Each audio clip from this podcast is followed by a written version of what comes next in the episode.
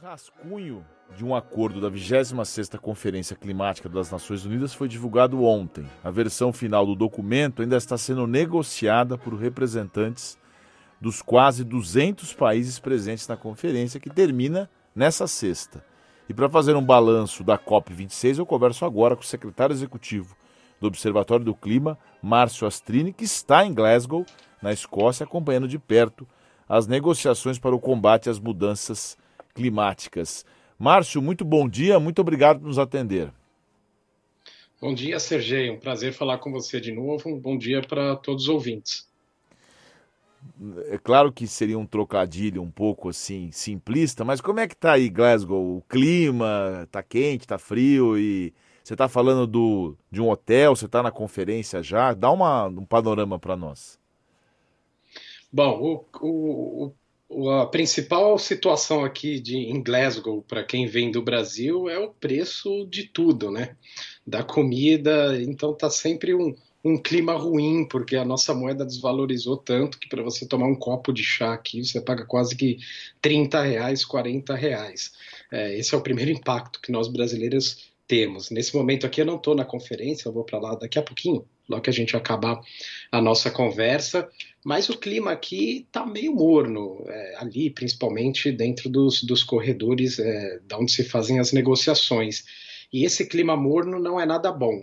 Né, porque nós precisávamos é, de muito mais ação, muito mais ousadia dos negociadores e dos países, e isso está faltando até agora. Você citou esse texto inicial, né, o draft, né, como eles chamam aqui, vão surgir vários desses textos é, nas próximas horas e, e, e, nos próximos dias, mesmo porque, estou falando próximos dias, porque dificilmente a conferência acaba na sexta, sexta é o dia oficial marcado ali no calendário, mas quando eles não chegam a acordos suficientes, vão é, prolongando a conferência, deve acabar sábado ou até mesmo no domingo. E esses textos vão aparecendo em cima da mesa, são textos que juntam ali o que foi discutido pelos países nos diversos, são dezenas mesmo de grupos de discussão, tenta sistematizar, mas o, no conjunto da obra o que a gente tem ainda é um texto muito fraco, é um texto que não, não indica um caminho é, muito melhor do que o que a gente já tem hoje.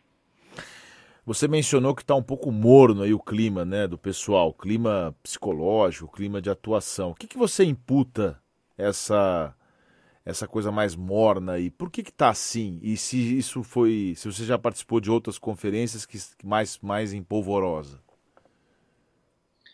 É, já participei de muitas conferências de clima, é muito difícil você prever o final, porque, e, e, inclusive nós temos mais dois ou três dias, contando com o dia de hoje, de conferência, é muito tempo ainda de negociação, mas sem dúvida nenhuma, a definição desses acordos internacionais, é, elas é, ficam muito por conta dos países desenvolvidos e dos blocos que têm hegemonia econômica do mundo, deles se movimentarem, chegarem a acordos e aí eles acabam arrastando as demais nações para seguirem o mesmo rumo que eles adotaram. É, nitidamente, China e Estados Unidos. Né? A gente precisa muito, nesses encontros de clima, que esses países tomem a dianteira é, e até por, pela força econômica que exercem no planeta, eles acabem influenciando é, os demais países a aumentarem, por exemplo, as suas promessas, né, é, e a sair daqui com um texto melhor, indicando o que vão fazer nos próximos anos com relação ao corte de emissão de gás de efeito estufa. Não temos isso aqui, Sergei. O, os Estados Unidos, o presidente Biden, inclusive internamente, sofre problemas para aprovar o próprio pacote pacote de clima que ele mesmo né, adotou, sugeriu, escreveu e falou no seu discurso de posse. Ele tem problema no Senado para aprovar esse pacote, dentro dos democratas, inclusive. É, e a China, sequer o presidente está aqui. É, na conferência, não passou por aqui, não, não falou na cúpula de alto nível. A China enfrenta, inclusive, uma crise é, energética no seu país, né, uma crise de oferta de energia. Isso daí dificulta um pouco também é, o país a ficar confortável por assumir mais ousadia nas suas metas metas climáticas. Quando esses dois gigantes não se encontram, o resto fica um pouco esperando. A gente tem só a exceção da União Europeia, que sempre tem uma agenda muito positiva, mas a movimentação dessas placas tectônicas aí é, de países extremamente importantes é fundamental para a gente ter uma solução, uma resolução melhor no fim das conferências. Dos países que estão participando, quais países têm um protagonismo mais efetivo, e em especial nesse ano? Quem é que está trazendo novidades? Até outro dia viu tinha um garotinho lá, uma espécie de nova Greta, né, que estava falando pela, não sei se ele é italiano. E o Brasil, né? E o Brasil como é que está nessa conferência? Olha, a gente tem alguns destaques. Eu acho que a juventude e os movimentos né, a favor é, de, de, dessa agenda de clima, pressionando os países, essa vem crescendo cada vez mais. Então, a gente tem uma série de manifestações aqui com posicionamentos bastante duros e pedindo urgência, como deve ser mesmo. Né? Então, fica muito claro, acho que hoje ao redor do mundo, que essa é uma agenda que vai crescer cada vez mais em importância de pressão pública. É, a cobertura da imprensa também é algo fundamental e ela vem crescendo a cada conferência, a cada dia nesse tema é, é algo muito satisfatório, importantíssimo. Né? A imprensa coloca muito pressão e noticia, faz o assunto ficar mais popular e a gente vai ganhando mais capacidade de pressão é, nos países. Com relação aos países, sempre você tem é, aquela nação que está hospedando a conferência como o ponto central, porque são eles que fazem a presidência dessa reunião toda, tentam colocar no papel, você imagina, a opinião de 196 países, né? não é uma coisa fácil costurar um acordo com todos eles e eles eles pensam muito diferentes, né? Tem posicionamentos é, bastante antagônicos muitas vezes. É, os Estados Unidos, a volta dos Estados Unidos realmente é, influencia e tem influenciado positivamente, não da forma como a gente imaginava, né? Mas os Estados Unidos, lembrando que os Estados Unidos estavam fora do Acordo de Paris, que aceitavam a mesa de negociação é, nessa nessa agenda de clima de Paris e agora retornaram, fizeram uma série de anúncios já no começo do ano, é, o que é importante. Ontem, Sergei, o, os Estados Unidos e a China até fizeram um comunicado em conjunto, né, falando em algumas coisas importantes para a agenda, como, por exemplo, diminuir consumo, financiamento de carvão, nada muito novo aí, eles já tinham dito no passado, mas que afirmaram, mas trouxeram uma coisa interessante e importante para o nosso país, que foi a China e os Estados Unidos dizendo: concordamos que o desmatamento é, é extremamente prejudicial, não vamos é, alcançar os objetivos de clima enquanto houver desmatamento, e principalmente desmatamento ilegal ao redor do mundo, e faremos legislações dentro dos nossos países para que a gente não importe mais produtos oriundos de desmatamento. Isso vai bater em cheio no Brasil, porque uma boa parte dos produtos brasileiros exportados, principalmente aquela produção que existe na Amazônia, em algum momento da cadeia produtiva tem um link com desmatamento ali.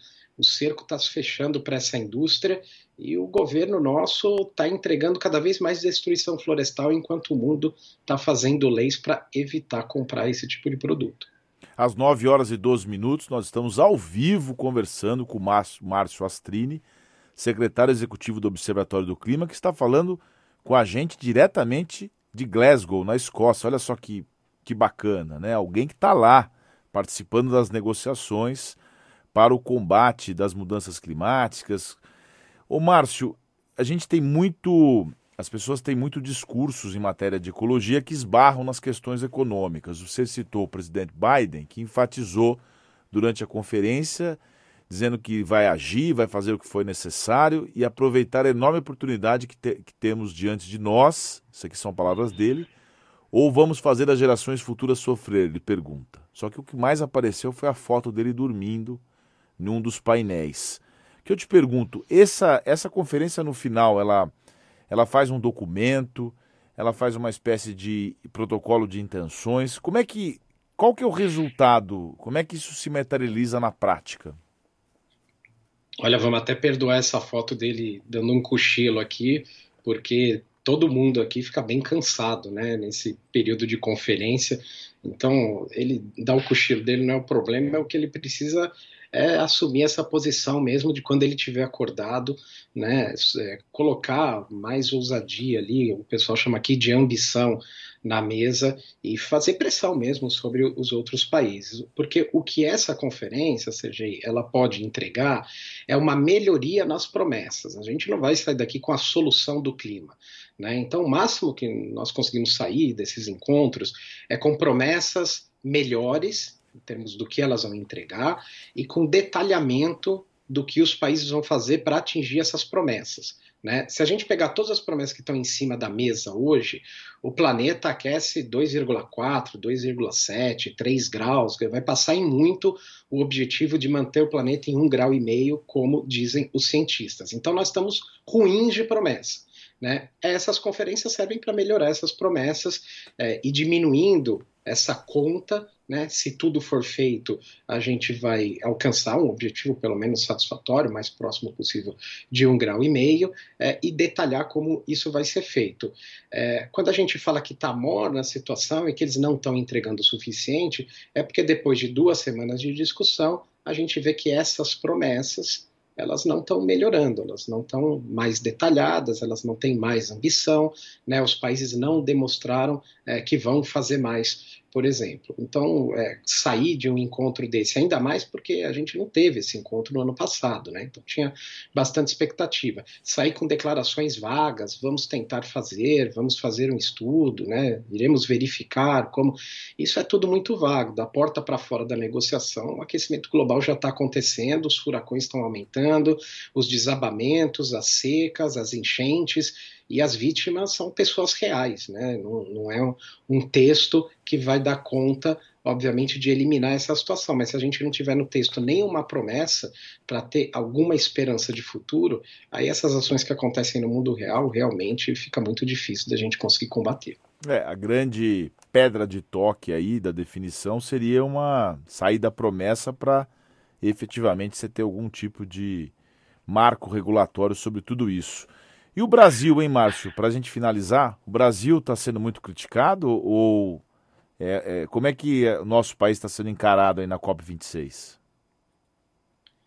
Olha, para ser bem sincero, o Brasil é, ele, ele é um país que o, o atual governo, né, é muito importante a gente separar o governo do país. Né? O, o, Brasil é muito importante nas negociações, sempre foi, na questão de clima. O Brasil é um um país de dimensões continentais que tem capacidade não apenas de é, zerar suas emissões, mas de virar um grande, é, um grande país que sequestra carbono da atmosfera, né, que remove carbono da atmosfera, em que ele fica sendo uma nação de soluções né, para essa questão é, de emissões. Nós temos essa capacidade no país. Nem todos os países, mesmo que façam tudo que queiram, têm a possibilidade é, de estar nessa posição. Portanto, o país é importante, né? O país tem é, uma posição grande nas mudanças climáticas, mas é um país grande com um governo pequeno, né? um governo minúsculo, um governo mesquinho, é, que dá as costas para tudo isso e construiu uma série de atos, agendas, né, ações práticas que levam, levaram, inclusive, o, o, próprio governo ser visto, o governo Bolsonaro, como um exemplo do que o mundo não tem que fazer na agenda de clima. Não adianta vir aqui duas semanas, o Brasil assinou alguns papéis, alguns termos, alguns compromissos, compromissos de reduzir metano, que é um gás muito presente aí na nossa matriz de emissões, compromisso de zerar o desmatamento na Amazônia, quer dizer, é, é quase uma piada, né? Esse governo assinando um compromisso desse, vez que nesse governo o desmatamento subiu é, estrondosamente na floresta, então ninguém leva mais muito a sério o governo Bolsonaro. Todo mundo está de olho no potencial que o Brasil tem e se o país lá na frente, eventualmente, depois da eleição, eu estou falando isso muito tranquilamente, tá passando carro de polícia aqui atrás. É, é ambulância, muito né? tranquilamente. Né? Oi. Tá com cara de, tá com, tá com som de ambulância. É, ambulância ou polícia.